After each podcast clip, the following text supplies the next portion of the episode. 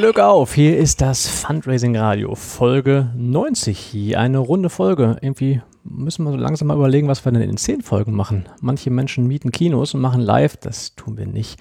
Ähm, ja, ich hoffe, ihr habt eure Sommerferien gut überstanden, seid zurück aus dem Urlaub. Ähm, wenn ich so auf die Autobahn geschaut habe, auf dem Rückweg von meinem Urlaub, hatte irgendwie die halbe Republik keine Ferien mehr und ich glaube, dass mittlerweile auch in den meisten anderen Bundesländern die letzte Ferienwoche angebrochen sein könnte. Der Alltag tritt wieder ein. Ich hoffe, der erwischt euch nicht wie eine Welle und äh, ja, alles geht gut und langsam los. Bei dir ist noch Sommer, ne? Oder Florian? Ja, bei uns ist ähm, höchster Sommer, wobei heute früh hat es erfreulicherweise mal geregnet, äh, was hier schön ist, weil es hier in den, in den letzten Wochen ziemlich heiß war. Florian Weinert, herzlich willkommen im Fundraising Radio. Schön, dass du da bist. Ich freue mich auch. Vielen, vielen Dank für die Einladung. Ja, im, im, Grunde genommen, äh, sei nicht so, so unbescheiden. Ich will nicht sagen, hast du dich selber eingeladen, aber das, nee, stimmt ja gar nicht. So war es eigentlich gar nicht. Aber du standst auf einmal vor uns ähm, ähm, auf dem Deutschen Fundraising-Kongress dieses Jahr in Kassel und hast gesagt, dass du der ein, dieser eine Hörer bist vom Radio. ich frage mich immer, wer diesen einen Download macht, aber jetzt weiß ich ja, dass du es bist. Ähm, und ab und zu mal reinhörst und wir sind ein bisschen ins, in, ins Schnacken gekommen und ähm, womit sofort die, diese heutige Folge quasi geplant war, äh, weil du ein tolles Thema hast, ein, äh, ein, cooler Typ bist und einfach auch was zu sagen hast. Und äh, umso mehr freue ich mich, dass du jetzt mit an Bord bist. Barcelona, ne? Genau, meine Heimatzeit gut, gut zwölf Jahren. Und ja, wie gerade gesagt, meistens im Sommer etwas zu heiß. Und äh, wenn es dann mal ein bisschen abkühlt wie heute, ist es äh, sehr schön. Mhm. Wie du nach Barcelona kommst, ähm, äh, sagt man nicht Barcelona, Barcelona, Barcelona? Wie, wie spricht man es aus? Ja, also, es gibt wahrscheinlich drei Varianten: einmal Spanisch, einmal Katalan und dann noch die deutsche Variante. Also ähm, ich bin da komplett offen. Okay. Also wie du da hinkamst und was du da tust, das ähm, soll heute Thema der heutigen Folge sein und äh, auf die freue ich mich sehr. Vorweg ähm, ein bisschen Hausmeisterei noch an der Stelle.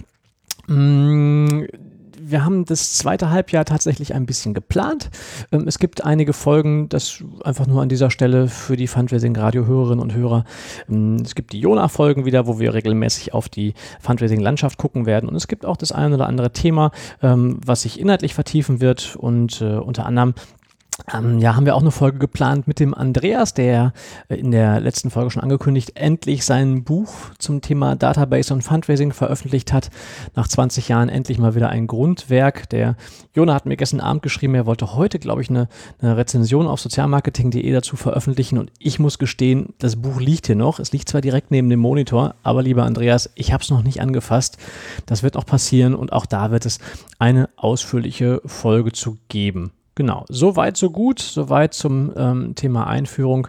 Ich möchte viel lieber über Sonne reden. Ich persönlich hatte, hatte einen sehr, sehr schönen Urlaub. Wir hatten wunderbares Wetter, waren aber eben ähm, im, im, in Skandinavien, wir sind fast immer irgendwie in Skandinavien unterwegs. Das war alles sehr schön und ich glaube, dass von den Temperaturen her nicht ansatzweise zu vergleichen ist mit den Temperaturen, die bei unserem heutigen Gast ähm, äh, so alltäglich auftreten.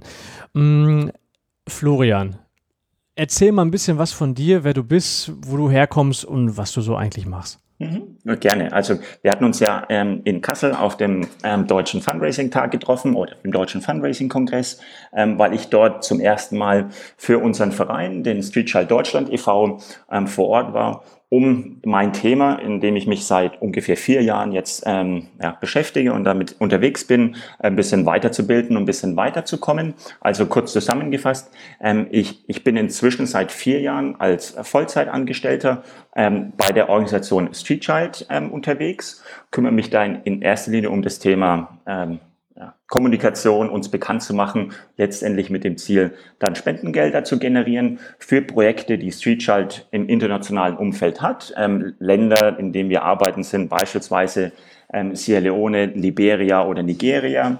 Ähm, aber auch in Asien sind wir seit einiger Zeit zum Beispiel in Nepal unterwegs. Und ähm, ja, das ist so die, mhm. ähm, die kurze Zusammenfassung der, der Aufgabe hier.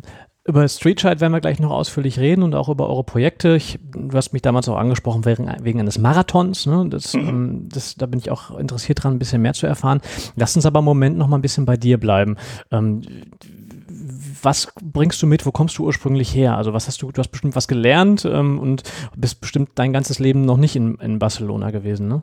Genau, also ich hatte ähm, mein Studium ähm, nennt sich Sportökonomie. Das ist eine, im Endeffekt eine, eine reduzierte Version vom BWL, von Betriebswirtschaft mit einem Element Sport und einem Element Recht. Und danach hat man halt dann so als Karriereweg entweder so den klassischen BWLer-Weg vom Marketing über Finance oder ähm, Personal, äh, wo auch immer man hingehen mhm. möchte, oder dann eben auch die Schnittstelle zum Sport eben.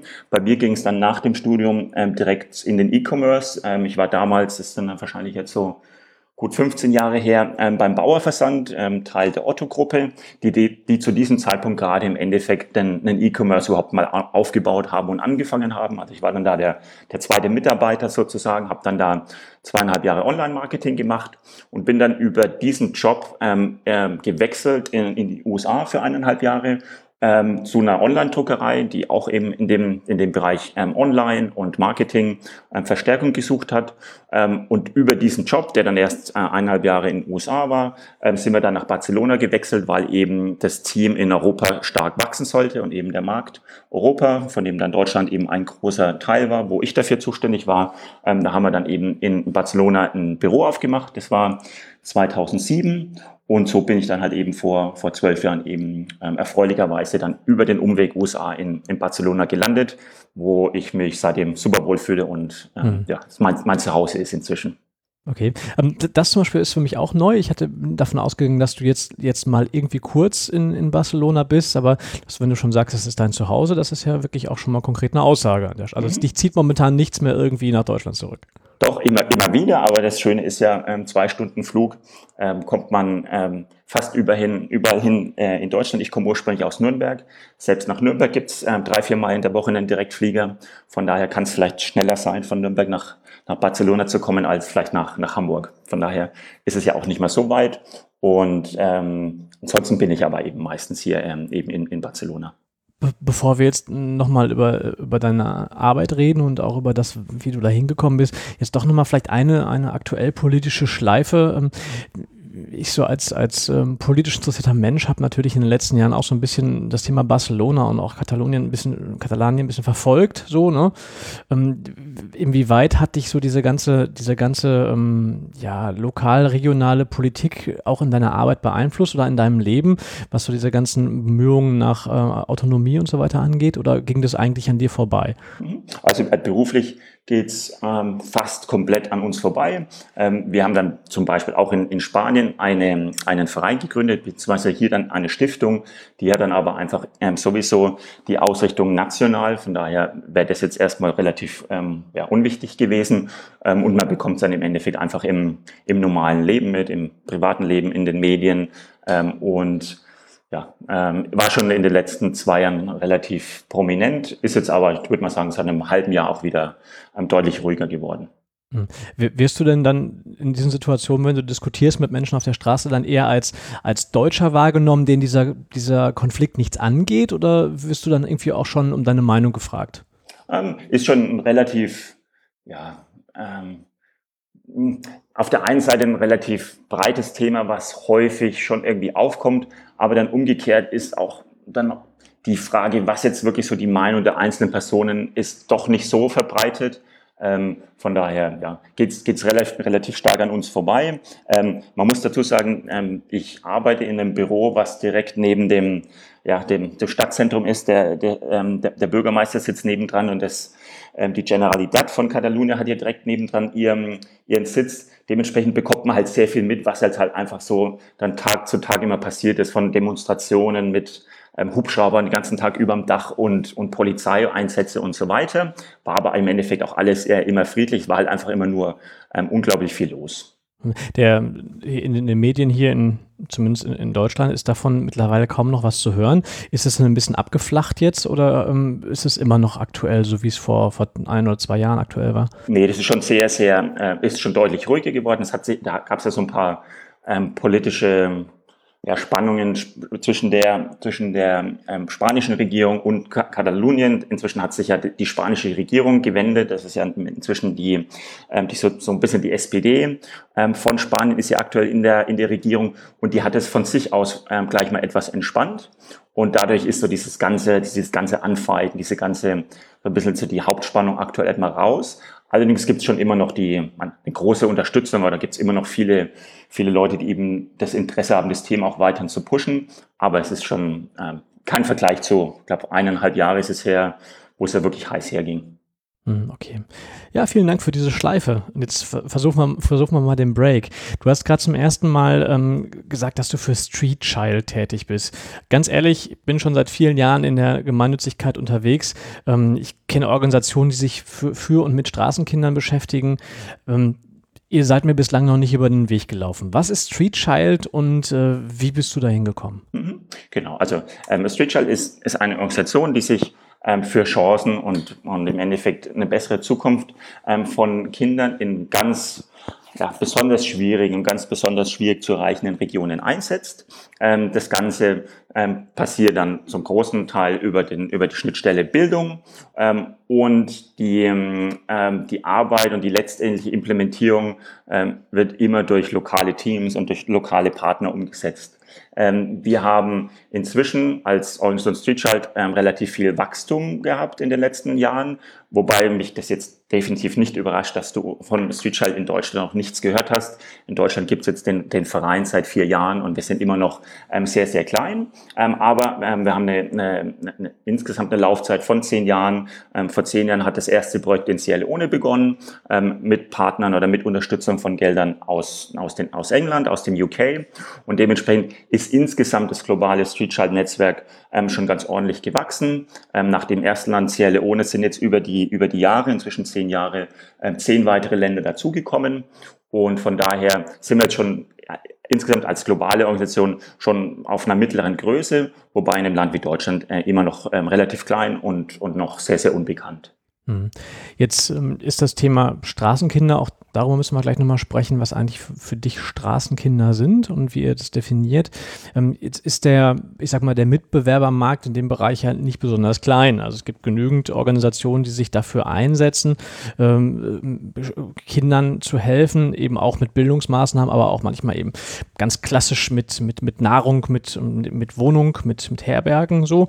Was macht euch denn besonders? Also wo unterscheidet ihr euch von den anderen Organisationen, die sich für Straßenkinder einsetzen? Mhm. Genau, ist, ist, ist vollkommen richtig. Also so, so ein bisschen als, als Alleinstellungsmerkmale oder als Themen, auf die wir uns halt besonders setzen. Ähm, das erste Thema, was ich schon kurz genannt habe, im Endeffekt die, die Orte, an denen Street Child arbeitet. Ähm, angefangen hat das Ganze in Sierra Leone vor gut zehn Jahren, damals das ärmste Land der Welt, also eine relativ schwierige Umgebung. Und diese, dies, dieser, dieser Fokus und diese Stärke dann auch des, des lokalen Teams, der die, die Sachen dann auch letztlich umsetzt, hat sich weiterentwickelt. Also ähm, es gab dann, nachdem wir nur in Celelone gearbeitet haben, ähm, eine, eine, eine große Krise, die auch in Deutschland sehr bekannt war, die Ebola-Krise. Ähm, da hat das, äh, das lokale Team dann im Endeffekt einfach geswappt und hat sich dafür eingesetzt, ähm, die, die Ursachen von Ebola zu bekämpfen und Notfallmaßnahmen und Notfallversorgung umzusetzen. Und über diesen, diesen Einsatz, der dort dann recht erfolgreich war, hat UNICEF ähm, Street Child dann nach Nepal geholt, wo bei den Erdbeben, die vor drei, vier Jahren passiert sind, ähm, eine, auch dann auch wieder eine sehr schwer zugängliche Region besetzt werden musste, um dort ähm, temporär Schulen wieder aufzubauen. Etwas, was, was Streetchild eben auch in Sierra Leone in sehr abgelegenen Regionen gemacht hat. Und das ist im Endeffekt vielleicht der größte, ähm, so das größte, größte besondere Merkmal, dass wir dort arbeiten, wo es halt besonders heiß hergeht.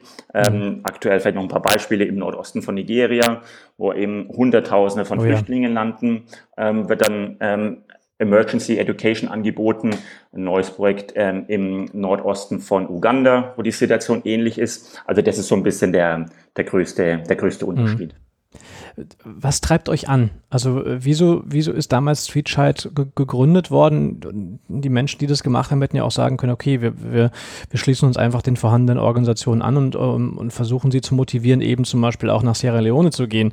Ähm, wieso habt ihr euch gegründet? Gibt es da, welche Philosophie steckt bei euch dahinter? Hm, genau, also vielleicht, vielleicht dazu zwei, zwei Antworten. Zum einen die Organisation ähm, Streetchild.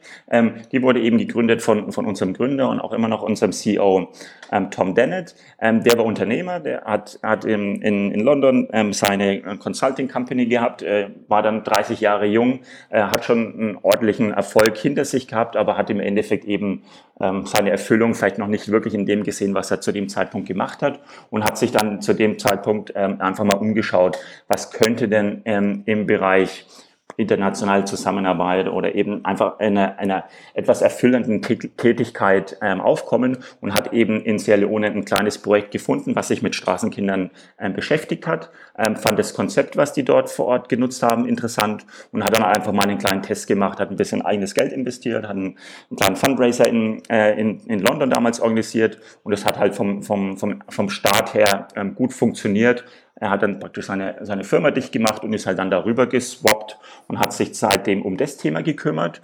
Und bei mir persönlich, das hattest du vorhin ja auch schon kurz angesprochen, ähm, war auch der Einstieg so ein bisschen ja, vielleicht ungewöhnlich oder war ein bisschen ein kleiner Umweg über dieses Thema Sierra Leone Marathon.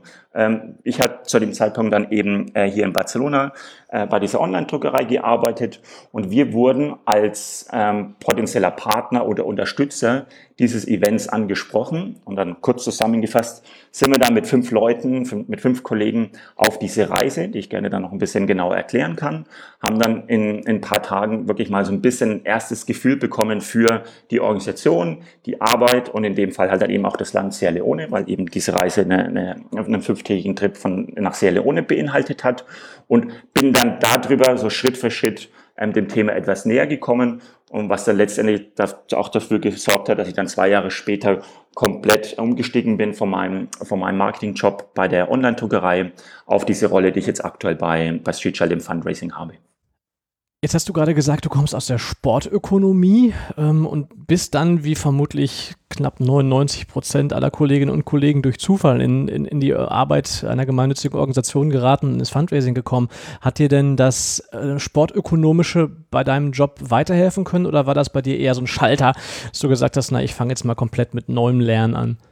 Ähm, also ähm, zum einen war, war das schon eine ganz gute, also als, als Sportökonom oder dann halt als BWLer ist man ja erstmal ein Generalist und sehr, sehr breit aufgestellt. Das hat dann schon ähm, ganz gut geholfen. Ähm, ich hatte zu meiner Studienzeit schon mal ein Praktikum gemacht bei einer Non-Profit-Organisation in, in, Kalifornien, bei der sogenannten Surfrider Foundation. Ähm, hatte nicht bewusst ähm, was mit dem Thema Fundraising zu tun, aber das irgendwie schon mal unbewusst so ein bisschen mitgemacht. Ähm, plus dann eben die Joberfahrung, das Studium, das hat dann, ähm, denke ich, schon ganz, ganz gut gepasst, zumindest eine, eine, eine gewisse Basis zu haben. Mhm. Jetzt äh, hast du von ähm, ähm, Street Child UK gesprochen, du hast von einem globalen Netzwerk gesprochen, jetzt gibt es aber auch Street Child Deutschland, da bist du, glaube ich, auch erster Vorsitzender, ne? wenn ich das genau. recherchiert habe. Äh, wie arbeitet ihr zusammen? Habt ihr eine, habt ihr eine Fundraising-Strategie, dass jedes Land für sich selber sorgt oder gibt es einen Schwerpunkt, dass Deutschland nur pro forma auf dem Papier da ist und eigentlich ist UK der Finanzgeber? Wie schaut das aus? Mhm. Genau, also ähm, wir haben im Endeffekt das auch für uns so als als Stärke oder als Vorteil entdeckt, dass wir ähm, und ich beschreibe jetzt noch, noch mal ganz kurz, was wir auch hier in Barcelona eben machen. Ähm, wir haben halt im Endeffekt vor vier Jahren ähm, meine Person und ein paar andere Kollegen hier aus Barcelona überlegt, wie könnten wir Streetchild in der Zukunft eben stärker unterstützen. Und da kam halt dann die Idee auf, in Spanien, aber auch in Holland, in Deutschland, in Italien, ähm, einfach die, die, die Möglichkeiten für Streetschalten einfach noch ein bisschen zu, weiter zu öffnen. Es gab eben schon ähm, Leute, die diese Marathonreise aus den verschiedenen Ländern mitgemacht haben, aber es gab eben noch keinen wirklichen, ja, bisschen strukturierten oder, oder geplanten Ansatz. Und das konnten wir halt über diese Schwesterorganisation Street Child UK, die ähm, größer ist, die 15 Leute im, im Team in London hat, ähm, die zu dem Zeitpunkt vor vier Jahren schon in vier, vier oder fünf verschiedenen Ländern internationale Zusammenarbeit äh, Projekte gefördert hat, halt relativ einfach uns, ich sage jetzt mal mit einklinken, so ein bisschen die die Infrastruktur, die vorhandenen Projekte, ähm, die verschiedenen Ansätze, Fundraising zu betreiben, eben schon da waren. Und wir mussten dann im Endeffekt ähm, uns halt in den verschiedenen Ländern erstmal ja, registrieren, ähm, präsent werden. Ähm, und dann war es aber relativ einfach und schnell eben die Synergien zu finden, da zusammenzuarbeiten, wobei man dann letztendlich doch rechtlich gesehen, auch mal praktisch gesehen, schon immer noch eine eigenständige Organisation ist. Also ein Streetchild Deutschland äh, ist jetzt beispielsweise ein eingetragener gemeinnütziger Verein äh, mit seinem Vorstand, mit seiner Satzung und wir versuchen halt so von beiden Seiten die, die Vorteile zu nutzen. Mhm. Jetzt hast du gerade gesagt, ihr seid auch in, in, Barcelona aktiv, aber ich sag mal, so ein Otto-Normalspender, dem leuchtet es vielleicht ein, wenn man klischeemäßig mit Sierra Leone kommt oder mit anderen afrikanischen Ländern.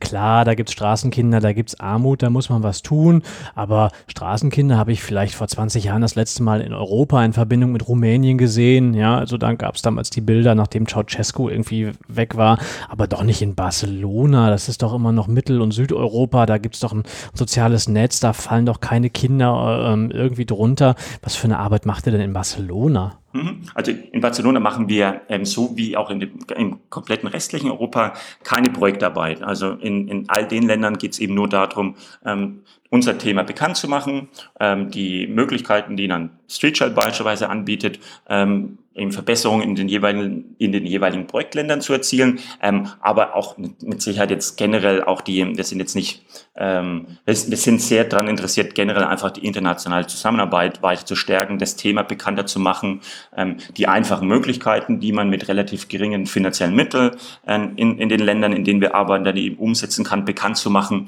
ähm, und dann halt letztendlich natürlich auch noch Fördern zu suchen, die, die so eine Arbeit unterstützen möchten. Ja. Unterscheiden sich die Menschen in ihrem Interesse an dem Thema in, in Barcelona von den Menschen in Deutschland?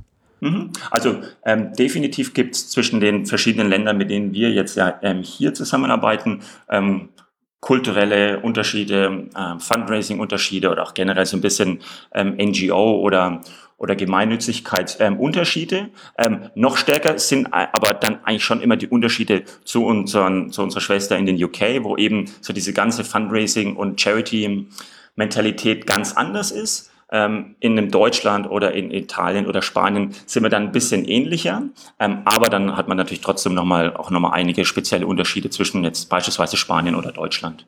Ja, mach's mal konkret. Also das deutsche Fundraising, glaube ich, wird den meisten Hörerinnen und Hörern irgendwie relativ bekannt sein. Immer noch äh, in den meisten Fällen sehr stark mailinglastig und sehr stark bezogen auf die Personen, die mit anderen Personen sprechen. Ähm, da gibt's Netzwerke. Ähm, aber, aber, da ist klar, mit welcher Bildsprache man möglicherweise agieren muss, mit den einen oder anderen Unterschieden natürlich.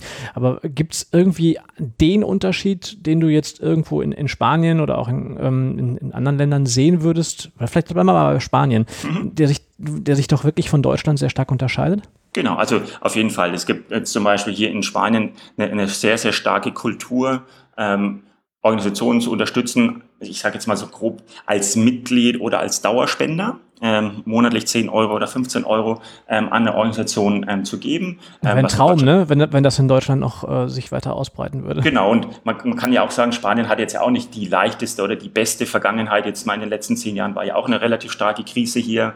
Unglaublich viele Leute arbeitslos, die Hälfte der Jugendlichen arbeitslos und so weiter. Aber nichtdestotrotz hat sich das also definitiv, ähm, und das, das zeigt halt für mich schon so ein bisschen als, als eine typisch, typische ähm, Charakteristika von Spanien ähm, gehalten. Ähm, in Deutschland zum Beispiel haben wir im Vergleich zu Spanien ähm, viel mehr Möglichkeiten und viel mehr Erfolg mit ähm, öffentlichen Partnern, mit Stiftungen zusammenzuarbeiten und dort unsere Projekte unterstützt zu bekommen, was jetzt zum Beispiel in Spanien auch existiert, aber viel kleiner ist. Hm. Ähm, gibt es denn, ich sag mal, andere Hürden, die zu überwinden sind, die vielleicht in Spanien viel, viel geringer sind als in Deutschland und umgekehrt?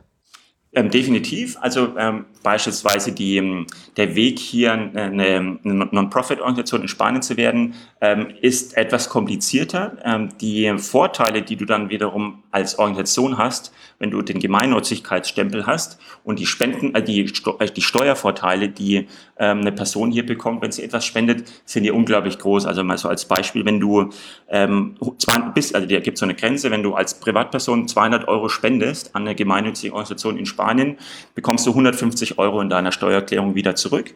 Mhm. Und ähm, das ist natürlich eine viel größere äh, Prozentzahl als die, der Steuervorteil, den du in, in Deutschland hast, wenn du eine, eine Spende machst ein, ein, sehr stiefmütterlich behandeltes Thema im, im, deutschsprachigen Fundraising ist das Thema ja, grenzüberschreitendes Spenden, was ja eben durch bestimmte Urteile mittlerweile auch möglich ist. Also ich kann als Deutscher ähm, ja einer französischen Organisation etwas spenden und kann es, ich muss aufpassen, was ich jetzt sage, weil ich nicht 100% sicher bin, aber ich meine eben auch ähm, entsprechend steuerlich geltend machen. Ähm, und ich persönlich bin davon ausgegangen, dass ab dem Moment, wo Notre Dame zusammengebrochen ist, dass das möglicherweise die erste wirklich komplett europäische Spendenaktion werden werden konnte, was es dann nicht wurde, aus anderen Gründen. Ähm, merkt ihr das auch, dass durch gerade auch durch dich, durch den Kontakt zwischen Deutschland und Spanien, ähm, dass es vielleicht auch deutsche Spender gibt, die euch lieber in Spanien unterstützen? Ja, umgekehrt vielleicht vermutlich eher nicht oder fokussiert ihr das schon so? Deutsche Spender, deutscher e.V., spanische Spender, spanische Organisation? Mhm. Genau, das ist im Endeffekt schon das, was ähm, zum ganz großen Teil am besten funktioniert, weil ähm, die Sprache ist, ist eins, dann hast du die, ähm, auch die, die, die Wege, wie du spendest von dem Online-Formular und den Bezahlmethoden ähm, und dann auch den Steuervorteil, der einfach klar und und sicher ist, wenn das in dem jeweiligen ähm, Land läuft. Ähm, aber, und das gibt schon, gibt schon auch Ausnahmen, also es gibt dann auch eben Leute oder zum Beispiel, ähm, wenn man jetzt mal eine, eine, große Fundraising-Aktion macht mit einem, mit einem Netzwerk an, an Teilnehmern, die jetzt sehr multinational sind und querbeet über Europa verstreut sind, dann kann das schon auch mal in, in, das, in das andere Land mit reinlaufen. Mhm, okay. Jetzt hast du schon ein bisschen was gesagt, wie ihr die Länder aussucht und wie es dazu gekommen ist, aus der Historie auch heraus und immer wieder viel Sierra Leone. Und ähm, das war auch der erste Kontakt, den wir in Kassel hatten, dass du mir einen Flyer in die Hand gedruckt hast. Und ich weiß nicht, ob der gerade gelaufen ist oder ob der gerade bevorstand. Auf jeden Fall der Sierra Leone Marathon dich sehr stark beschäftigt hat. Und das kam auch gerade im Gespräch schon rüber. Ich glaube, das ist so ein bisschen auch dein, dein Thema. Ähm, was hat es damit auf sich? Wie wichtig ist das für euch? Und erzähl doch mal was über den Sierra Leone Leone-Marathon. Mhm. Äh, definitiv. Also ist ganz klar ein, ein, Herzensthema und im Endeffekt für uns hier in unserem Team in Barcelona ähm, die, der, der, der, der Kickoff oder der der, die Ursache, die uns, nicht nur mich, sondern auch die Kollegen im Endeffekt hier an Bord gebracht hat ähm, und zum Teil dann eben halt auch unsere, unsere, unsere Karriere, unseren, unseren beruflichen Werdegang beeinflusst hat. Also vielleicht mal kurz erklärt, was ist der Cielo Marathon? Ähm, das ist eine Reise, die ähm, Street zum ersten Mal 2012 auf die Beine gestellt hat, ähm, wo wir dann auch mit ein paar Ko Kollegen ähm, als Firmenteam mit dabei waren und seitdem einmal im Jahr stattfindet. Ähm, in der Tat, ähm, äh, wir waren, glaube ich, im, in Kassel am Sprechen. Da war der Marathon kurz ähm, bevorgestanden. Wir haben den immer Ende Mai. Also ähm, dieses Jahr hat er dann eben kurz nach dem Kasseler Kongress ähm, stattgefunden. Und das ist im Endeffekt eine kurze Reise von fünf Tagen, ähm, wo das Team von Street Child of Sierra Leone ähm, die Teilnehmer, die in der Regel zum großen Teil aus Westeuropa kommen, also ähm, vielleicht so 100, 150 Teilnehmer haben wir pro Jahr, von denen kommen vielleicht 70 Prozent aus den UK und die anderen 30 Prozent querbeet aus unseren europäischen restlichen Ländern, von Deutschland über Spanien, Italien und so weiter. Und da bekommt man im Endeffekt mal so einen Einblick in die Arbeit der, der Organisation vor Ort. Also du kannst dir das so vorstellen, du wirst am Flughafen abgeholt, hast dann vielleicht erstmal deine erste Nacht in einem organisierten Hotel, die die, die eben vor Ort für dich äh, vorbereitet haben und schaust dir dann ein, statt so zwei, drei Tage die Projekte an, fährst mal vier, fünf Stunden mit einem 4x4 oder mit einem Bus über irgendwelchen holprigen Straßen und besuchst dann eine, eine Schule oder ähm, das sogenannte Family Business Scheme, wo Familien dabei geholfen wird, ein Familienbusiness aufzubauen und bekommst halt wirklich mal so einen, so einen richtigen ähm, wirklich aller, aller direkt, wirklich komplett direkten Eindruck, wie das vor Ort aussieht, was so ein Land wie Sierra Leone ausmacht, was man ja normalerweise auch nicht besucht. Ähm, und ja, bekommt halt im Endeffekt so ein Gefühl ähm, für, für die Organisation. Und das Ganze heißt Sierra Leone Marathon, weil es dann in der Tat auch ähm, am dritten Tag oder am vierten Tag die Möglichkeit gibt, entweder einen kompletten Marathon zu laufen oder, und das machen auch viele Leute, die wollen jetzt nicht bei 30 Grad und sehr hoher Luftfeuchtigkeit ja, einen Marathon das, laufen? Das wäre meine Frage. Also mal ganz ehrlich, äh, ich bin, äh, ich schmunzel ein bisschen, weil das zwei Welten sind, die sich bislang mit mir noch überhaupt nicht gekreuzt haben. Zum einen wirklich bin ich sehr wissensbefreit, was das Thema Afrika angeht. Ähm, wirklich da vermutlich auch zu klischeebeladen. Also ich war noch nicht vor Ort. Ich habe von meiner Frau damals ein bisschen was von Uganda gehört, äh, die eine gewisse Zeit lang da war und ein, ein Freund von mir eben für MSF auch im, im Feld war, ähm, lange Monate, über Jahre auch hinweg. Aber ich selber noch nicht da war und das andere ist Marathon. Also ich ähm, das eine ist eine Hürde, das andere ist eine Hürde. Ähm, und diese beiden Hürden zusammenzubringen, da musste er schon sehr spezielle Menschen auch zusammenbringen. Äh, was, was ist deren Motivation? Ist deren Motivation wirklich, ähm, sich über das Land zu informieren und da was Gutes zu tun oder eher mal so was völlig, völlig Verrücktes zu machen, nämlich einen Marathon zu laufen, wo kein Mensch Marathons läuft? Genau, also ich denke, das ist äh, komplett richtig, was du sagst. Das ist im Endeffekt eine extrem ungewöhnliche und eine, ja, eine, eine, super, eine super scharfe Zielgruppe, die man dann anspricht.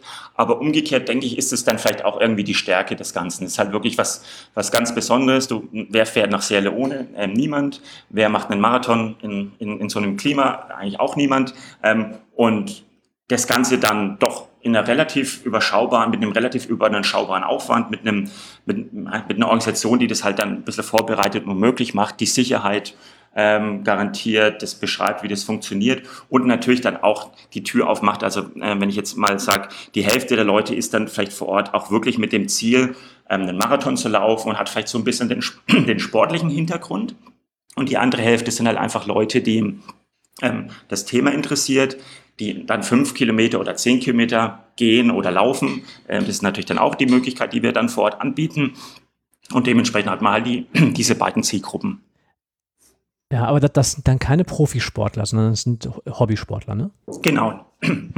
Was erwartet ihr von den, von den Sportlerinnen und Sportlern? Ähm, erwartet ihr von denen, dass sie sich auch tatsächlich als Spender und Spenderinnen beteiligen? Oder geht es bei euch um dieser, bei dieser Aktion ausschließlich um, um Awareness? Mhm, genau, also das, das Ganze hat da zwei Ziele. Ähm, das, das erste ist in, in der Tat die Awareness, das Ganze bekannter zu machen, Leute auf, die, auf das Land, auf die Art, der Art und Weise der Projekte und dann eben letztendlich auch die Organisation aufmerksam zu machen. Und das kann dann halt ähm, so weit gehen, dass Leute danach ähm, selbst spenden oder sich vielleicht engagieren möchten oder, so war es jetzt in, in, unserem Beispiel dieser ganzen europäischen Organisationen, dann sogar so weit gehen und sagen, ich möchte jetzt ein Streetchild Holland gründen oder ein Streetchild Spanien oder Deutschland. Ähm, so, weit geht das, so weit geht die Motivation tatsächlich von den Genau, das ist halt jetzt dann der, der, der, der Extremfall, aber also wie, wie beschrieben, uns hier in Barcelona noch das deutsche, noch das holländische und noch das italienische Team hätte es gegeben, wenn die nicht diesen ersten Kontakt und diese erste Erfahrung eben über diese Reise gemacht hätten. Und ähm, das klar ist natürlich etwas längerfristiger und natürlich auch schwieriger vorherzusagen. Von daher gibt es klipp, klipp und klar auch die zweite Zielstellung des Events, nämlich kurzfristig Spenden zu generieren. Und da bietet sich dann diese Reise und auch diese in Anführungsstrichen sehr ungewöhnliche Formulierung einer Reise nach Sierra Leone und gegebenenfalls sogar einen Marathon dann dort zu laufen, als Aufhänger eine Spendenaktion zu machen. Also ähnlich wie auch bei, äh, bei anderen Läufen. Ihr hattet ja ähm, auch immer wieder den, glaube den Run of Colors erwähnt, mhm. wo Leute einen Lokallauf machen. Hat man das ganze Thema halt ein bisschen extremer dargestellt und das ist natürlich ein schöner Aufhänger zu sagen, ähm, ich fahre nach Sierra Leone, ich schaue mir Projekte an und ich laufe einen Marathon. Willst du nicht 10 Euro für meine Spendenaktion spenden? Aber und das ja, funktioniert halt ganz gut. Aber jetzt mal Hand aufs Herz. Also alle, die im Fundraising unterwegs sind, schon seit Jahren, haben mindestens mal irgendwie ein klappriges Event an den Start gebracht. Und man weiß aus der Erfahrung, dass, dass aus, aus der ähm, Entwicklung und aus der Durchführung von Events nur in sehr wenigen Fällen wirklich gute Fundraising-Erträge äh, zu erzielen sind. Ähm, das, und da, da meine ich jetzt hier ein Gospelkonzert in einer, in einer Kirchengemeinde um die Ecke bis hin zu eben sowas wie ein Run of Colors als Beispiel, beispielsweise. Wenn ich aber jetzt ein Marathon Marathon in einem, in einem anderen Kontinent mit einem sehr, sehr hohen Aufwand an den Start bringe und auch plane, ähm, jetzt mal wirklich Hand aufs Herz, ist das für euch aus Spendensicht finanziell äh, ertragreich? Weil ich stelle mir die, die Overhead-Kosten und alles das, was mit der Organisation zu tun hat, bis hin zu, zu Flüge allein, ja, ähm, stelle ich mir so hoch vor, dass, dass ich mir schwerlich vorstellen kann, dass das ohne eine, eine Großspendenfinanzierung oder durch einen, durch einen stabilen finanziellen Partner ähm, an der Seite sich wirklich lohnt, oder? Mhm. Genau, also mein, für uns als jetzt äh, Streetstyle Deutschland ist vollkommen klar, dass das wäre unmöglich, ähm, sowas auf die Beine zu stellen. Und da bietet sich für uns natürlich dann eben wieder dieses, diese Synergie an. Der Event findet statt und das Einzige, was wir machen müssen, ist im Endeffekt Teilnehmer zu, zu rekrutieren oder das Thema zu promoten. Ähm, die Kosten des Ganzen sind auch sehr, sehr überschaubar, weil die Teilnehmer buchen sich ihre Reise selbst. Also die, die, die, der, die, der Hauptkostenblock ist ein 600, 700 Euro Flug, den man dann eben braucht. Den müssen die, die Teilnehmer eben selbst buchen. Ein Visum kommt noch dazu. Und dann bietet das, das Street Child Team dieses Paket an, diese fünf Tage vor Ort, äh, Unterkunft, Verpflegung, ähm, die Projektbesuche, den Marathon, ähm, eine kleine Party am Ende noch ähm, zu bekommen, ähm, zum Selbstkostenpreis an. Also das kostet dann je nach, nach Unterkunftspaket 350 Euro bis okay, ähm, das ist 600, 700 überschaubar, Euro. Ja, tatsächlich. Und dann sind halt die Kosten Kosten gedeckt. Und dementsprechend ist letztendlich jeder Euro, der über die Spendenaktion dann reinkommt, ähm, erstmal Ertrag. Natürlich gibt es einen Aufwand und den hat natürlich dann vor allem das Team ähm, in Sierra Leone, die das Ganze eben auf die Beine stellen muss und ein, zwei Leute, die das sozusagen schwerpunktmäßig in, äh, in London koordinieren. Die muss man natürlich dann bezahlen, aber das ist dann noch relativ überschaubar. Und von den Einnahmen ist es ähm, beeindruckend. Also wir haben, ähm, ja, wie, wie beschrieben, so, sagen wir so 100, 150 Teilnehmer und die generieren ähm, jedes Jahr schon so zwischen 200 bis 400.000 Euro. Ähm, und ähm, wie gesagt, stehen halt fast keine Kosten dem dann gegenüber. Von daher ist es schon ein super, ähm, eine super Fundraising-Einnahmequelle ähm, für das, ich sage jetzt mal, das, das Street Child Netzwerk. Und für uns jetzt als, äh, als kleiner Verein, wenn wir jetzt dann fünf Teilnehmer haben und jeder macht eine, eine Spendenaktion von 1000 oder 2000 Euro, dann bedeutet das halt für den Street Child Deutschland e.V. Ähm, 10.000 ähm, Euro Einnahmen ähm, bei fast keinen, fast keinen Kosten und eigentlich nur dem Aufwand, das zu promoten. Sind das Mehrfachtäter, die da mitlaufen oder sagen die nach einem Mal vielen Dank, es hat gereicht bei der Sonne? Nee, ähm, äh, es gibt bis zu ähm, den Wiederholungstätern, die alle acht Ausgaben mitgemacht haben. Ähm, Leute, die dann vielleicht einmal, einmal wiederkommen oder gleich zweimal, zweimal am Stück kommen ähm, und viele Leute, die es halt jetzt dann erstmal einmal machen ähm, und dann ist es auch wieder gut. Aber ähm, das ist, wie gesagt, das, das Erfreuliche, dass wir eben halt dadurch schon auch viele Leute erstmal so ein bisschen deren Herzen gewinnen, deren, bei denen Platz äh, bekommen, weil die uns so, so tief kennengelernt haben. Und selbst wenn sie dann nicht wiederkommen auf diese Reise, ähm, das Thema Street Child doch weiterhin langfristig unterstützen. Hm. Hand aufs Herz, ähm, jetzt mal wirklich ganz konkret besprochen, wo kriegt ihr jetzt bleiben wir mal in Deutschland. Ich glaube, der Markt ist für die meisten Hörenden irgendwie am ersten bekannt. Wie kriegst du Läufer, wie kriegst du Spenden? Wie gehst du ran? Also, ich sag mal, so, so einen Läufer kriegst du ja irgendwie aus meiner Sicht nur wenig durch ein Mailing, oder? Mhm. Genau, also wir haben im Endeffekt keinerlei Budget, da jetzt irgendwelche äh, Marketingaktionen zu fahren, sondern es läuft halt in erster Linie über Mund-zu-Mund-Propaganda. Also Leute, die in der Vergangenheit mit dabei waren, ähm, erzählen es weiter. Ähm, wir haben ähm, die, die, na, die, die schöne Situation, dass ähm, immer wieder die eine oder andere Laufgruppe oder Trainingsgruppe oder Verein das interessant findet. Also da kommt dann auch häufig mal so ein, so ein Schwung an Leuten, dass dann auf einmal ein, ein Running-Team, jetzt dieses Jahr ähm, sieht so aus, als würde eine Gruppe aus Berlin kommen, mit sechs Leuten sich halt auf einen Schlag anmelden und die haben halt darüber über jemanden gehört zum Beispiel. Ähm, wir versuchen ein bisschen professioneller zu werden. Also ähm, wir haben beispielsweise immer wieder einen Artikel in der Runners World, in den Medien darüber, die das Thema halt interessant finden. Ähm, das kostet uns halt nichts und viele Leute lesen das und der eine oder andere ähm, kommt dann mit an Bord.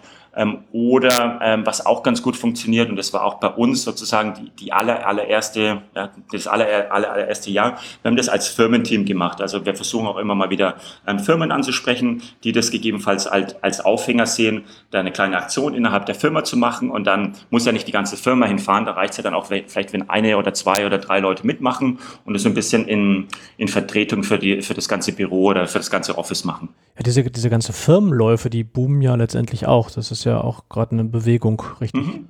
Genau, und das ist dann halt natürlich deutlich aufwendiger und teurer und ein bisschen ungewöhnlicher. Ähm, ist mit, bei weitem jetzt nicht einfach, aber es klappt immer mal wieder, dass eine, eine Firma mit, mit aufspringt. Wie sieht es da mit Unternehmenskooperationen aus? Habt ihr Sponsoren, die euch da unterstützen, die bestimmte Sachen möglicherweise auch vergünstigen oder so?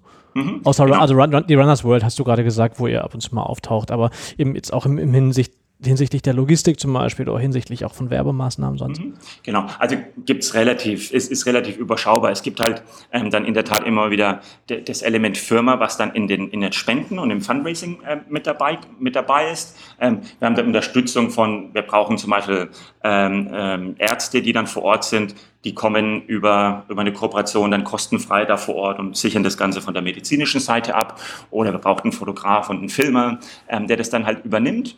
Ähm, und wir hatten eine, eine, Partnerschaft mit einer Airline, ähm, die eine Tochter von der Germania aus Berlin war, die hieß Gambia Bird.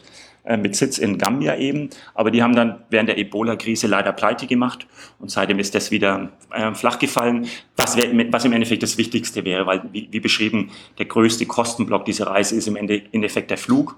Und da gibt es halt aktuell nur, nur drei Fluggesellschaften, die überhaupt hinfliegen. Und das ist eben der, ja, die, die größte Hürde dann auch für Leute von der finanziellen Seite. Also die, dieser Marathon ist nicht nur euer Alleinstellungsmerkmal in den Aktionen, sondern auch eure Kerneinnahmequelle, kann man das so sagen? Ähm, es war mit Sicherheit am Anfang eine sehr wichtige Einnahmequelle ähm, von, den, von diesen Beträgen, die ich vorhin genannt habe. Relativ gesehen ist der Prozentsatz jetzt deutlich kleiner geworden, weil ähm, die Organisation ja stark gewachsen ist und der Marathon an sich nicht skalierbar ist. Also den kann man jetzt nicht für, für 500 Leute oder sowas aufziehen. Ähm, von daher ist eigentlich die, so, so die, die Einnahme schon relativ stabil. Ähm, aber es ist halt ein ganz wichtiger, schöner Block, der im Endeffekt sicher im, ähm, im jährlichen Budget mit drin steht. Skalieren kann man jetzt den, den Marathon in Sierra Leone vielleicht nicht, aber vielleicht ist es ja Modell, den nächsten Marathon äh, oder einen zusätzlichen Marathon auch in Asien zu machen. Du hast gesagt, ihr seid auch in Asien aktiv. Wie sieht es da aus? Hm, genau, ist ein ähm, super Punkt. Wir, wir, hatten auch in der Tat ähm, zwei Jahre lang einen Nepal-Marathon, ähm, der allerdings in Partnerschaft. Auf extrem, ey, irgendwie auf, auf 6000 Meter Marathon machen oder? Mhm. Ja, äh, es waren nicht 6000 Meter, aber ja, waren, waren, waren Höhenmeter mit dabei im, im, im, Unterschied zu der, zu der Hitze, die man in Sierra Leone hatte. Und ähm, vielleicht ein interessanter Punkt dann hier zu nennen. Ähm, das Ganze wurde dann ähm, organisiert von einer Firma, die im Endeffekt dieses Modell, welches wir ursprünglich 2012 oder das Team, ich war damals nur als Teilnehmer dabei, ähm, eben entwickelt hat, ähm, wirklich jetzt nutzen. Das ist, die, das ist äh, die Firma heißt Impact Marathon Series und die organisieren, glaube ich, inzwischen fünf oder sechs verschiedene Marathons in ähnlichen Locations mit dem Ziel, Teilnehmer zu finden, die diesen Lauf dann eben mit einer Spendenaktion verbinden möchten. Und dieser, dieser Event beispielsweise in Nepal war dann organisiert von, von dieser Firma. Also ich, ich stelle mir gerade vor, was ich mir eher aussuchen würde, Sierra Leone bei der Sonne oder, Nepal mit der geringen, mit der geringen Luftdichte. Ne? Wenn, wenn, du so langsam bist wie ich, dann empfehle ich dir Nepal, weil bei Sierra Leone ist das Problem, der, der Lauf fängt eben äh, früh an, um 6 Uhr zum Sonnenaufgang mhm. und ein ordentlicher Läufer ist in zwei, drei, vier Stunden fertig. Wenn du aber so wie ich sechseinhalb Stunden brauchst, dann bist du halt um 1 Uhr immer noch unterwegs und dann wird es äh, umso schwieriger. Also ich, ich überlege gerade, gibt ja auch sicherlich noch andere Dimensionen. Es hat ähm, jetzt auch ein bisschen was mit Fundraising zu tun. Ich habe ähm, aber überhaupt nichts mit eurer Arbeit. Ich habe jetzt im Ruhrgebiet letztens eine, eine Aktion ähm, gehört oder von einer Aktion gelesen und auch Fotos gesehen, weil mein liebster Kaffeeproduzent und Kaffeeröster, der hier aus, aus dem Ort kommt, das nämlich gemacht hat, irgendwie, wie gesagt, Mega Run oder Mega March, ähm, wo es darum ging, ähm, innerhalb von 24 Stunden 100 Kilometer zu laufen. Mhm. Also jetzt nicht, nicht, nicht gejoggt, sondern wirklich ja. nur zu laufen und dann irgendwie eine Runde durchs Ruhrgebiet und eben 24 Stunden durch. Und er hat das auch verbunden mit einer Spendenaktion, ich glaube, für den Deutschen Kinderschutzbund hier in, in Hattingen. Und das war ja durchaus äh, sehr attraktiv. Er hat das bei Instagram ein bisschen dokumentiert und er war auch wirklich völlig fertig hinterher. Aber das ist vielleicht auch nochmal noch mal so eine andere Geschichte, wo ich auch als Mike sagen würde, ja, also Marathon äh, mit schnell bewegen eher nicht, aber diese 100 Kilometer laufen 24 Stunden, das ist vielleicht so eine Sache, die könnte ich mir auch irgendwie mal vorstellen. Dann kriegt man vielleicht auch nochmal ganz andere Menschen mit auf, auf die Straße so. Aber, aber ob, ich das, ob ich das in Sierra Leone machen würde, wage ich auch arg zu bezweifeln. Ja, aber das, das war auch unsere Gruppe. Also wir sind im Endeffekt ein bisschen gejoggt und den, den Großteil dann einfach halt mit, mit ein paar Kollegen zusammen gelaufen. Und mhm. das ist da definitiv dann die, die etwas benutzerfreundliche Variante. Mhm. Jetzt habe ich gesehen, auf eurer Website habt ihr, also auf der Website von Streetchild Deutschland gibt es direkt auf der Startseite eben ein Spendenformular, ähm, was über die GLS Bank abgewickelt wird, was natürlich ideal wäre, wenn ihr dann über die Website demnächst auch hinkriegen könnt, dass das ganze Peer-to-Peer-Fundraising für so Läufer direkt abgewickelt werden kann, also so digitales Anlassspenden, ne? Hm, genau, also ja, es ist richtig. Wir haben dann halt immer für die Läufer eine, eine Spendenseite, die dann kreiert wird, aber die im Endeffekt nicht in unserer Streetchild Deutschland Webseite integriert mhm. ist. Von da hat man so ein bisschen den Bruch. Das ist richtig. Mhm. Jetzt hast du vorhin gesagt, wir wollen da auch ein bisschen professioneller werden. So wie ich dich jetzt verstanden habe, und ich habe dich erstmal auf dem Fundraising-Kongress kennengelernt, das ist ja schon mal der erste Schritt, festzustellen, da gibt es irgendwie sowas wie Menschen, die auch Know-how haben und die auch äh, mir möglicherweise weiterhelfen können äh, mit, mit Fakten, mit Know-how, aber auch mit Netzwerk.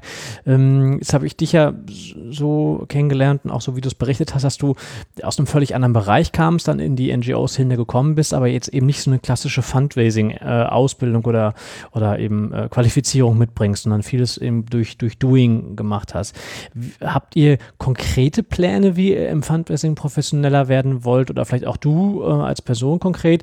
Oder ähm, lernt ihr durch die internationalen Partner eine Menge habt, was habt ihr vor, ohne jetzt wirklich äh, eu, eure Kerngeheimnisse verraten zu wollen? Mhm. Nein, also das, da denke ich, wir sind wir ähm, offen und komplett transparent. Wir sehen das Thema ja, wie beschrieben. Natürlich ist es schön, ähm, Streetchild ähm, wachsen zu lassen, aber generell auch das Thema weiter voranzubringen. Da, da sind wir sehr, sehr offen. Also bei uns ist praktisch ähm, aktuell ein ganz großes Ziel, ähm, professioneller zu werden, indem wir einfach ähm, mehr feste Teammitglieder mehr feste Mitarbeiter in unser Team in Europa bekommen. Ähm, wir sind im Endeffekt gestartet mit, ähm, mit mir und mit meiner Kollegin, die auch auf diesem Marathon-Trip mit dabei war und wir haben das halt dann ähm, angefangen aufzuziehen und haben in erster Linie durch freiwillige Helfer, durch Praktikanten so das Ganze in, in unseren europäischen Ländern angeschoben und haben es jetzt endlich mal an, äh, haben es jetzt endlich, endlich mal geschafft, ähm, auf Teilzeit einen, einen, deutschen Mitarbeiter, eine ehemalige Praktikantin ein bisschen ähm, in, in ein bezahltes Verhältnis langfristig mit rein reinzubekommen. Und auch in den anderen Ländern haben wir jetzt halt die ersten Stellen geschaffen, dass man im Endeffekt wirklich mal feste, ein festes Team hat und nicht so stark von den, von den Ehrenamtlichen ähm, und Praktikanten abhängt. Ähm, und dann auch in der Art und Weise, wie wir eben unser Fundraising betreiben, dass da hier und da mal eine, eine Fundraising-Beratung mit dabei ist. Ich hatte beispielsweise ähm, mit, mit Interesse auch euren, eure Ausgabe mit dem Thorsten Schmutz ähm, mhm. angehört über die ähm, über seinen Stiftungs, genau, den Förderlotsen, ähm, dass man da mal mit einem Partner Zusammenarbeit arbeitet, ähm, dass man auf Veranstaltungen geht, wie jetzt sowas wie den, ähm, den Deutschen Fundraising-Kongress, um da ein bisschen ähm, weiterzukommen. Ansonsten ist es schon immer noch sehr, sehr praxisbezogen. Also wir, wir fokussieren uns halt auf die, die Bereiche, die für uns am besten funktionieren und versuchen uns da halt einfach reinzubeißen. Und kurz zusammengefasst sind es für uns eben die, ähm, ist es das Stiftungsfundraising ähm, und dann auch solche Geschichten wie eben diese, wie, die, wie diese Marathonreise. Hm. Jetzt haben wir sehr viel über das Thema Geld einnehmen gesprochen. Wir haben noch gar nicht über das Geld ausgeben gesprochen.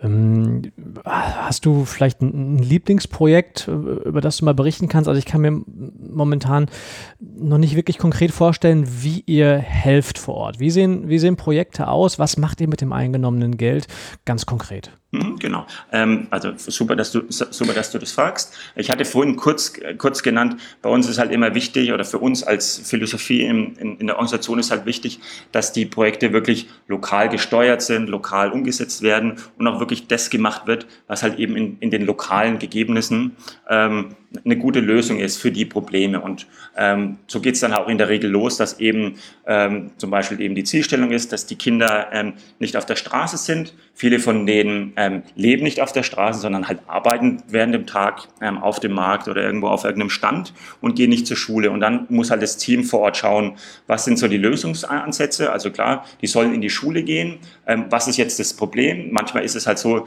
dass Lehrer fehlen oder dass Schulen fehlen. Von daher gibt es Projekte von uns, die dann eben in die Richtung gehen. Würde ich mal sagen, das ist etwas, was ja auch sehr, sehr viele andere Organisationen machen und vielleicht auch wieder eine Besonderheit oder vielleicht dann auch so ein bisschen auch mein Lieblingsprojekt oder das Projekt, was ich damals 2012 auf dieser Reise auch ja, kennengelernt habe und wirklich, wirklich beeindruckend fand, ist dieses angesprochene Family Business Scheme, wo eben das lokale Team Kinder identifiziert, die aktuell nicht in die Schule gehen oder mit einem großen Risiko behaftet sind, aus der Schule zu fliegen, ähm, weil in der Regel dann die, die Ursache ist, dass die die Familie arm ist und eben Einnahmenquellen fehlen. Und dann müssen die Kids halt auf dem Acker oder müssen halt arbeiten. Und um das Ganze dann eben als, als Ursache zu bekämpfen, gibt es ein 20-wöchiges Trainingsprogramm für diese Familie, ihr eigenes Familienbusiness ähm, aufzubauen oder in den größten Fällen, in den meisten Fällen haben die schon ein Familiengeschäft, ähm, dieses zu stärken. Und da haben die halt im Endeffekt so ein kleines, ähm, so eine kleine Liste an Tipps und Tricks, ähm, mal einen kleinen Businessplan machen, einen Sparplan, also wirklich so, so simple Sachen wie, ähm, ich versuche jetzt einfach mal jeden Monat zwei Euro zu sparen und das dann in eine Investition zu reinvestieren. Und solche Maßnahmen zu, zu trainieren, das ist ähm, absolut low cost und hat halt wirklich eine, eine große Wirkung und ist ein, ja, ein richtig schönes Projekt, was wir auch immer versuchen, ähm, der zu kommunizieren, ähm, um da eben dafür Unterstützung zu bekommen.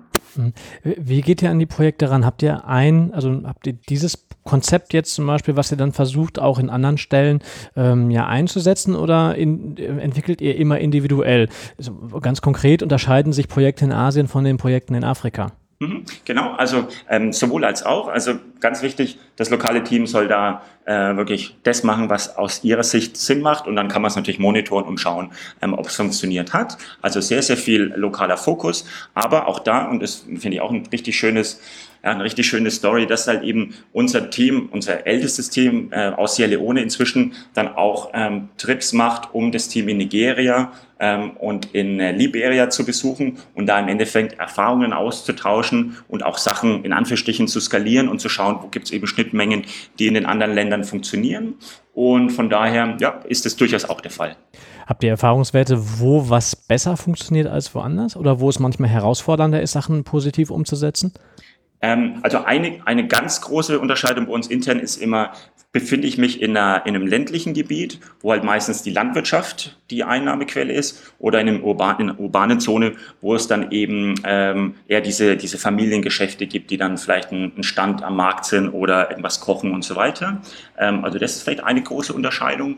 Und ja, ansonsten kommt es dann natürlich nochmal darauf an, es gibt dann eben diese, diese Krisenregionen, wo jetzt ein, eine große Menge an Flüchtlingen ähm, gelandet ist. Da sind halt die Umstände dann ganz anders und da gibt es dann halt andere Maßnahmen. Da ist dann häufig eben wirklich nur notwendig oder das, was am meisten erstmal hilft, ähm, erstmal Bildungsmöglichkeiten anzubieten. Ja. Was macht euch vor Ort das Leben schwer?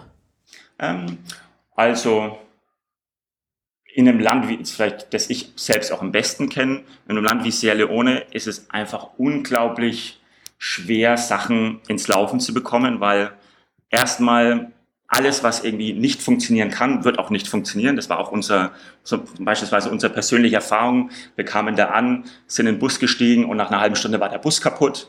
Ähm, man kommt im Hotel an und da sollte eigentlich Wasser aus dem Wasserhahn kommen. Da kommt kein Wasser aus dem Wasserhahn und so weiter. Und so, so, so zieht sich das auch so ein bisschen durch die Projekte, dass es halt ganz, ganz viele Hürden gibt, dass immer mal wieder was, was schief geht und absolute ähm, grundlegende Infrastrukturthemen einfach noch super holprig sind. Und das macht es halt schwierig. Aber umgekehrt ist es dann halt wichtig, dass man dann wirklich auch Lösungen sucht, die halt wirklich simpel sind, die das, das, die lokalen Gegebenheiten beachten und man da nicht abhängig ist von Strom zum Beispiel. Das wäre wär ein konkretes Beispiel. Wie sieht es politisch aus? werden euch möglicherweise Steine in den Weg gelegt von Seiten der Regierungen oder von, von anderen Machthabern oder seid ihr überall herzlich willkommen?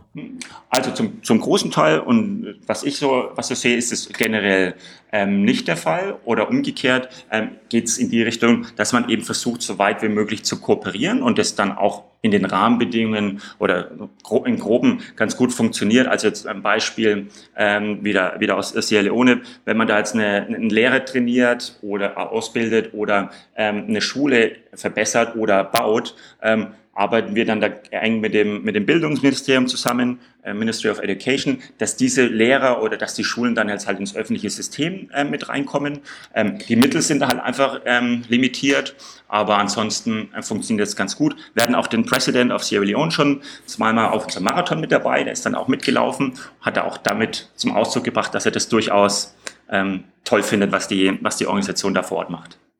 Ich kenne jetzt aus dem privaten Zusammenhang ähm, einer, an, einer Organisation den Versuch, ähm, in Afrika angeleitet eben durch, durch ja, deutsche Fundraiserinnen und Fundraiser, in Afrika selber Fundraising durch afrikanische Menschen aufzubauen, also quasi Afrikanerinnen und Afrikanern zu Spendern für ähm, innerstaatliche Projekte zu machen. Habt ihr über sowas auch mal nachgedacht oder ist das weit von der Realität entfernt? Mhm. Also ähm, in die Richtung Spenden äh, haben wir nichts und bin jetzt nicht ja, einfach nicht nah genug dran oder habe nichts mitbekommen, dass da, dass da was ähm, ja, große Aussichten hat. Es gibt allerdings ein richtig cooles Thema, was ich auch persönlich kennengelernt habe und ähm, zumindest eine kleine Einnahmequelle ist. Das Team ähm, oder die Teams in den verschiedenen Ländern denken immer mal drüber nach, gibt es im Endeffekt ähm, kommerzielle Aktivitäten, die Streetchild umsetzen könnte, um Geld zu verdienen. Also ein großes Beispiel, das ist dann auch wieder eine Schnittstelle zu dem Marathon. Ähm, ähm, es gibt ein paar Geschäfte, ein paar Bars, ähm, die das Team ähm, von Streetchild of Sierra Leone betreibt, die dann eben einfach da sind, um Einnahmen zu generieren, die dann wieder reinvestiert werden ähm, können in die Projekte. Und das ist im Endeffekt so ein bisschen eine, eine, eine lokale Variante, eben Gelder zu, Gelder zu generieren. Verstehe. Wenn ich das jetzt gehört habe und ähm, entweder völlig verrückt bin und Lust habe mitzulaufen oder aber äh, wenn der, die, die kleinere Hürde eher die ist, sagen, na, das, das Thema interessiert mich jetzt ähm, sowohl vielleicht inhaltlich als auch als Spenderin, als Spender. Ähm, was muss ich tun? Wie kann ich mit euch in Kontakt treten? Was ist denn der Weg, den du am ehesten präferierst? Genau. Also wir haben eigentlich mit, mit unseren Teilnehmern immer direkt persönlichen Kontakt, weil wir natürlich dann auch da sind, Fragen zu beantworten, ein bisschen mitzuhelfen bei der Planung oder eben das Thema einfach ein bisschen abzuklopfen. Also jeder, der das Ganze interessant findet, besucht einfach die Webseite streetchild.de, zusammengeschrieben. Street. Verlinkt man natürlich auch, ne? Also genau. das, das kommt in die Show Notes. Genau, und da ähm, sind wir, da, da, ist der Link der, der, der nächsten Marathonreise und der Informationen vorhanden und dann einfach ähm, bei Fragen bei uns anrufen oder das Kontaktformular nutzen. Ähm, ja, das, das, das Einfachste. Du hattest es vorhin ja auch nochmal kurz gefragt, ähm, gibt es auch andere Varianten? Wir haben inzwischen auch eine, eine Fahrradversion des Ganzen. Ähm, das ist die Ride Sierra Leone Aktion. Jetzt die findet dieses Jahr ähm, in einer neuen Variante statt. Und da geht's dann halt einfach auf einen Fünf-Tagestrip ähm, per Fahrrad quer durch Sierra Leone. Und es gibt auch eine verkürzte Variante, wo man nur einen Tag ähm, mit, einem Bike unterwegs ist. Ich, ich, sag mal so, ähm, fünf Tage Schleswig-Holstein zur Bewerbung von Projekten in Afrika habt ihr noch nicht vor, ne? ähm, wir sollten nie, nie sagen und ich denke, das könnte eine gute Schnittstelle werden. Zumindest, zumindest kann ich mir vorstellen, dass, dass die Hürde zum Mitmachen weitaus genau. geringer ist. Ja, Habt ihr schon, was mir auch gerade einfällt, weil das ja auch durchaus durch, durch äh, viele ähm, Institutionen läuft, so Kooperation mit Schulen, dass mal Schulen für euch laufen oder mal Fahrrad fahren. Habt ihr da schon mal drüber nachgedacht? Mhm. Ja, also ähm, nichts ähm, ähm, extrem breites, aber wir haben immer wieder eine, eine, Schule, die was mit uns macht oder dann auch Einzelpersonen, die das anleihen. Also ich, wir hatten ähm, dieses Jahr wieder einen Teilnehmer, der aus Würzburg kam, der hat dann zwei ähm, Kindergartenläufe und einen Schullauf organisiert, ähm, wo eben seine eigenen Kids ähm, ähm, hingehen und hat da einen, einen Riesenerfolg gehabt, eben über, die, über diesen Mechanismus Schullauf. Die Kids laufen, für jede Runde gibt's ein paar Euro Spendengelder, ähm, ja, unglaubliche Summen zusammengesammelt.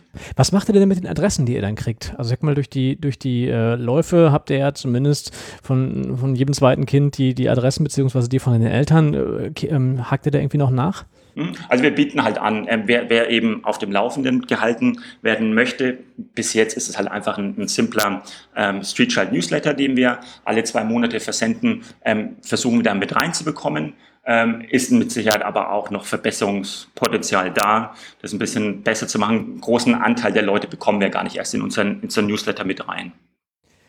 Schade, äh, weil ich glaube, dass das ja auch, auch ein Teil von Fundraising ist, da nochmal noch mal entsprechend zu kommunizieren. Mhm.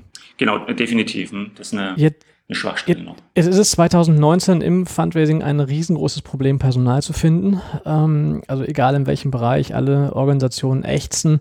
Ähm, ich habe irgendwie letztens noch von einer, von einer, also vor zwei Tagen noch von einer Ausschreibung mitgekriegt. Dann eben von, die Ausschreibung kannte ich schon vorher, aber von einer bundesweit tätigen Organisation, ein, eine Stelle im Unter in der Unternehmenskooperation, ähm, die gut bezahlt war, die wirklich attraktiv war und auch noch in der Hauptstadt war. Und die Kollegin sagte mir, es hatte sich eine Person drauf beworben beworben, ja, eine ganze.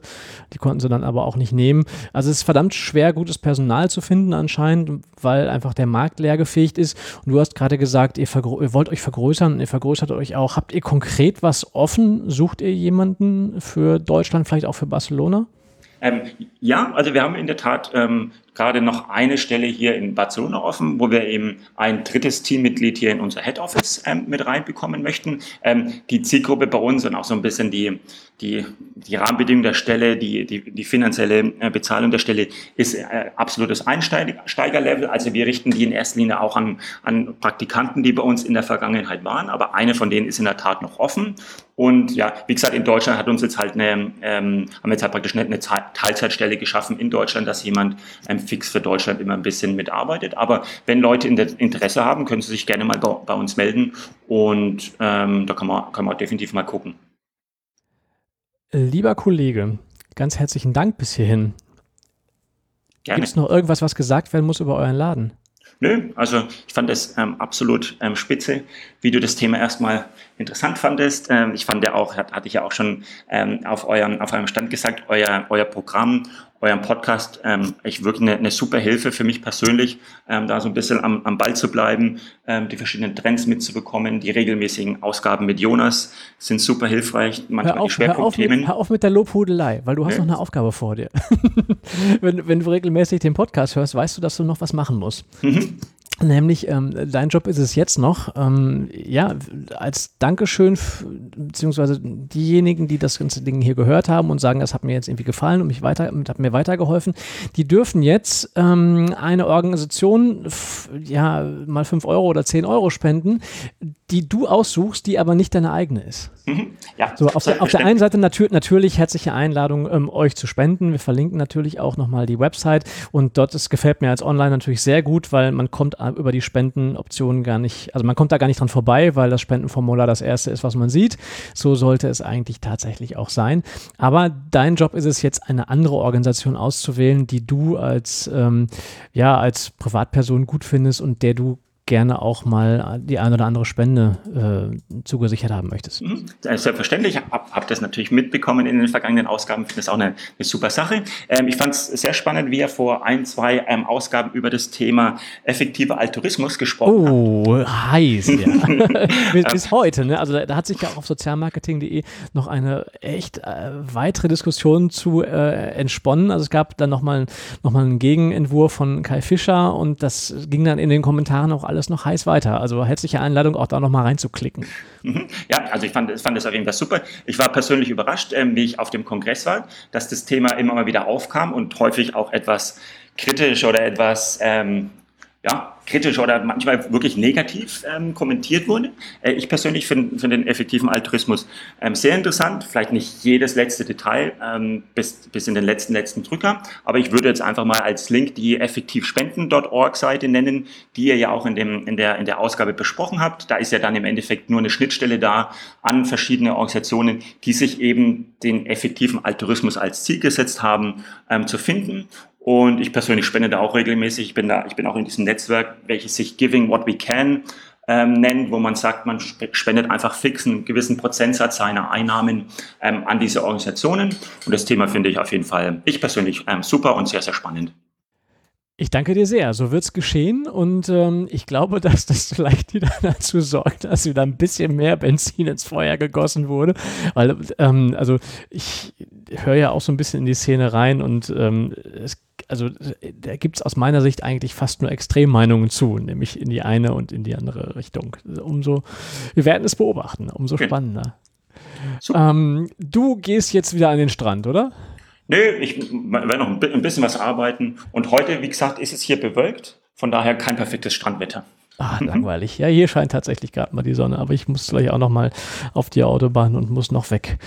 Ah, das war schön. Ganz herzlichen Dank. Ähm, ich äh, freue mich sehr, lieber Florian, dass du uns angesprochen hast, denn sonst wäre es irgendwie, glaube ich, gar nicht zu dieser Folge gekommen. Und ich wünsche dir und wünsche euch ganz viel Erfolg weiterhin für die Arbeit. Und äh, ja, äh, diese Fahrradgeschichte werde ich tatsächlich mir mal etwas genauer anschauen, weil Fahrradfahren tue ich tatsächlich gerne und viel, aber Laufen, Marathon, Sierra Leone, das wird schwierig. Alles, alles, alles Gute dir und euch und ähm, ja, äh, Ola, nee, Ola ist Begrüßung, ne? Oder? Sag mal. Oh, äh, Ola ist Begrüßung. Ähm, zum Abschluss können wir vielleicht ein Adios. Adios. Adios, lieber Florian. Alles Gute nach Barcelona. Tschüss. Muchas gracias. Adios.